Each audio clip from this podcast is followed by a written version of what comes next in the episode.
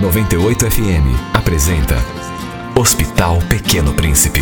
100 anos vivendo para quem tem muito o que viver.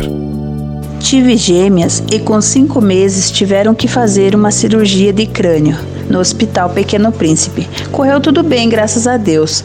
Fomos muito bem tratados e somos até hoje, devido ao acompanhamento que ainda fazemos.